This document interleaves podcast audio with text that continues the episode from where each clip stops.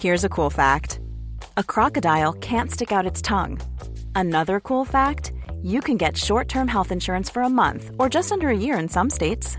United Healthcare short term insurance plans are designed for people who are between jobs, coming off their parents' plan, or turning a side hustle into a full time gig. Underwritten by Golden Rule Insurance Company, they offer flexible, budget friendly coverage with access to a nationwide network of doctors and hospitals. Get more cool facts about United Healthcare short term plans at uh1.com. Esto es Las Ondas. Ofrecemos narrativas y teorías desde lo más insondable. Te contamos una historia desde lo más profundo de nuestro corazón. Bienvenidos al espacio en el que desenmascaramos las dualidades que habitan dentro de las entrañas de todos. Y ahora, acércate un poco más. Texturas del 2020, una miniserie de las ondas. Hola, Bego. Hola Inés, ¿cómo estás? Muy bien, ¿y tú? Bien, contenta de estar una vez más aquí contigo eh, de forma física presencial. ¿Tú? Muy contenta también. Lista para empezar esta tercera temporada. ¿Cómo se fue el tiempo, no? Acabándose el año casi. Sí, sí, sí, sí, acabamos el año. ¿Cómo decidimos? eh, bueno, les, les vamos a contar un poco cómo decidimos llamar a esta miniserie. Texturas del 2020, texturas del 2020. Y, y cómo pues decidimos regresar un poco al tema de la escritura. No sé si tú quieras decir algo en ese sentido. Vamos a, vamos a contar historias eh, a forma de. A forma de audiolibro. Y la idea sería que los escucharan con unos buenos audífonos, acostaditos, y pues se dejen llevar por estas historias. Exactamente, este es un viaje. Exactamente. ¿Quieres empezar tú? Va, va, va, va. Venga. A ver. Decidí quedarme este fin de semana en la CDMX porque quería escribir. Hace mucho tiempo, una maestra de orientación vocacional me dijo que yo no podía ser escritora porque era un trabajo solitario y mi personalidad no iba con ello. Me lo tomé muy en serio y poco a poco me fui alejando de la escritura. Ahora, por ciertas cuestiones y para conseguir ciertas cosas, me ha tocado escribir. Ha sido un proceso doloroso. Exige toda tu atención y me canso muy rápido. Y como buena millennial, mi mente ya está toda trastocada por el internet y mi concentración dura poco tiempo.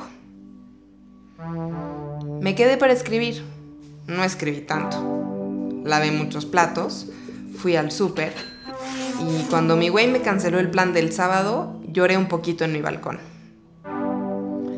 Una de mis amigas casadas me terapió por celular y hablamos del espacio emocional y cómo ahora todos no tenemos casi. Siento que llevo meses flotando de muertito, procurando que mi movimiento agite lo menos posible a mi alrededor, sin profundizar demasiado en ninguna cuestión existencial y dejando que los días pasen y las cosas fluyan sin poner resistencia. Siento que es la única manera de lidiar con el COVID, o bueno, me había funcionado hasta ahora. Tanta contención llegó a su fin el lunes pasado que fui con mi psicóloga. Mientras salía por la rampa del pinche estacionamiento, pensé que mi coche estaba en primera. Estaba en reversa. Y aceleré. Es el segundo coche que prácticamente destruyo en un estacionamiento. En mi defensa, los estacionamientos de la Ciudad de México son una basura. Las curvas de las rampas son muy pronunciadas y hay más cajones de los que caben. Vamos a hacer un estacionamiento que cuando entres sientas como si te inyectaran cortisol directo al torrente sanguíneo. Todo bien, solo voy a tener que pagar un deducible carísimo, que repare en la parte trasera y superar el trauma para volver a manejar y meterme a otro jodido estacionamiento. COVID-19. El próximo año quiero pasar más tiempo al aire libre. Da, pero sí. Quiero abrazar y darle un beso a mis papás. Quiero ir a un bar donde el aire se sienta húmedo y huela a sudorcito. Quiero comer muchos tacos al pastor. Quiero ver menos tiempo el Instagram, que en estos momentos lo traigo atravesadísimo. Quiero ver a mis hermanos que están fuera de México. Quiero salir a bailar pegadito con mi novio. Quiero también darle un giro a mi chamba, explorar más, arriesgar más. Creo que ya estoy lista. Gracias por los aprendizajes y nos vemos el próximo año.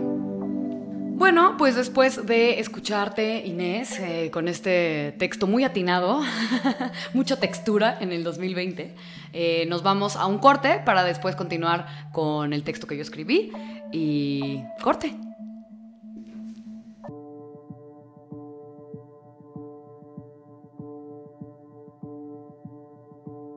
Regresamos del corte y ahora vamos a leer tu texto, Bego, y los deseos que tienes para el 2021. Me di cuenta que podía decir no sin sentir que ofendo a la gente.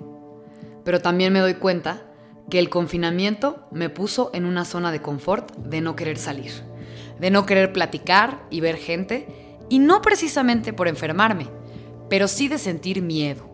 Ese miedo que no se explica, pero que se traduce en angustia existencial. Siempre me han gustado las etimologías, me recuerdan a primero o segundo de secundaria, con la Miss Chiquis, y su caligrafía perfecta. El gis sobre el pizarrón verde. Esta Navidad me compré un suéter de este color. Pero no ahondaré tanto. Lo que sí es que el miedo tiene referencia en el vocablo en latín metus. Observar que en el griego el término utilizado para referirse al miedo es phobos, de donde proviene precisamente la palabra fobia. La vivencia temerosa no es tan negativa como puede parecer a primera vista. De hecho, se considera que las experiencias de miedo son en realidad un mecanismo evolutivo que nos permite afrontar situaciones de riesgo o de peligro. Así, si nuestro cerebro no identificara el peligro, estaríamos en una situación de riesgo y nuestra supervivencia se encontraría en peligro. Para este 2021, me deseo a mí misma trabajar en lo que realmente quiero. Porque puedo, porque tengo el poder de decidir, tengo el poder de la palabra, quiero escribir, ser honesta. Y quiero hacer radio o locución comercial. Quiero ganar dinero para comprarme un trapo que no se llene de bolitas al primer uso. Y quiero vivir sin deudas y sin pagar intereses absurdos al banco. También quiero tomar menos. Algunas veces me siento tan saturada, tan abrumada, que abro una botella de vino desde el martes y me tomo la mitad yo sola. No quiero tener la necesidad tan absoluta de ablandarme así, solo tomando. Interesante la etimología de adicto.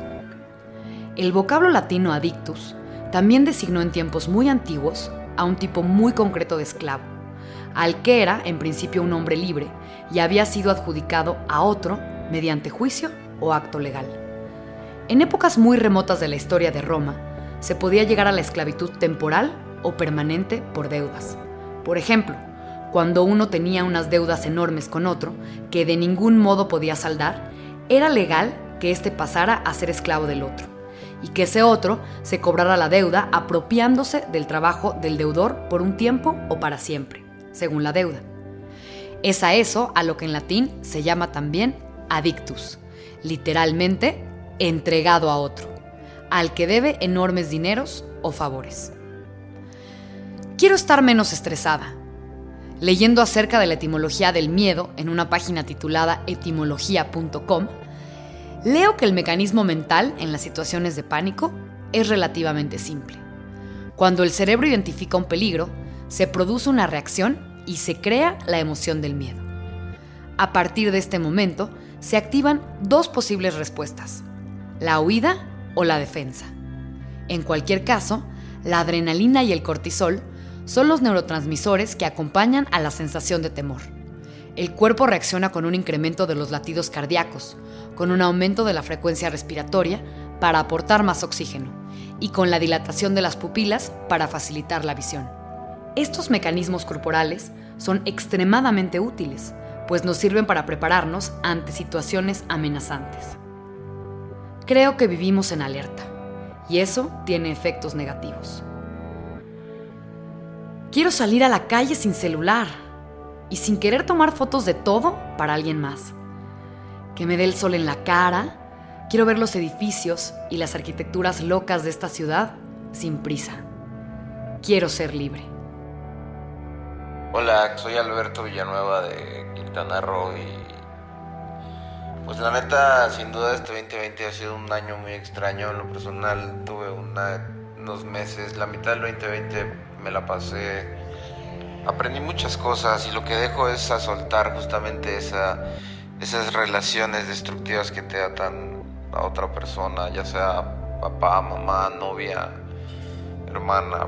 Entonces, pues, en lo personal aprendí a dejar este 2020 eso atrás, ¿sabes? O sea, a aceptar cuando tengo una crisis de, emocional respecto a cierto tipo de relación, no sé, de que extrañe a alguien o de que necesite estar con alguien. Realmente me, me, me agrada que sea un año nuevo, ¿sabes? O sea, este año definitivamente pues aprendí cosas diferentes a las que aprendo normalmente en la escuela y eh, las que aprendes normalmente en la vida cotidiana porque justamente me salí de un, rato de la sociedad, un rato de todo el bullicio, un rato de las noticias y, y aprendí a encontrarme a mí mismo tal vez, ¿no? Y pues es algo que sin duda tengo que trabajar, ¿no? Esto es como el gimnasio, ¿sabes? O sea, no por un día que vayas al gimnasio vas a quedar mamado, ¿no? Entonces esto es como espiritual, ¿no? No por un día que medites ya eres Buda, entonces pues...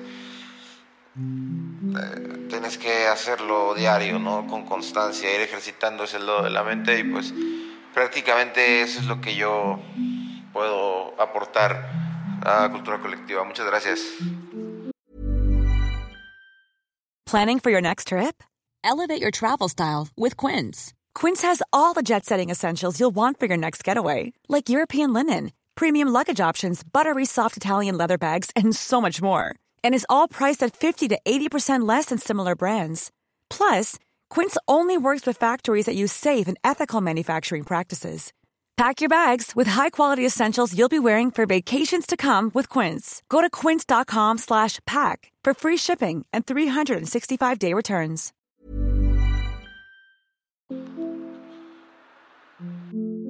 Les recordamos que pueden enviarnos sus audios al correo lasondaspodcast@culturacolectiva.com y que pueden ser anónimos. Este podcast es quincenal y sale los domingos a las 5 de la tarde. Nos pueden escuchar en Apple, Spotify, YouTube y Acast. Nos vemos en el siguiente viaje. Las ondas somos nosotras, Inés Palacios y Begoña Irazábal. La producción corrió a cargo del talentosísimo César Vega y la dirección de Orlando Rosillo. Y Fer López, que nos hizo la identidad de este podcast. Esto es Las Ondas. Ondas que viajan, se cruzan, se entrelazan y se alejan. Ondas en lo más profundo. Dos ondas. Muchas ondas. Un espacio donde te contamos historias desde lo más insondable.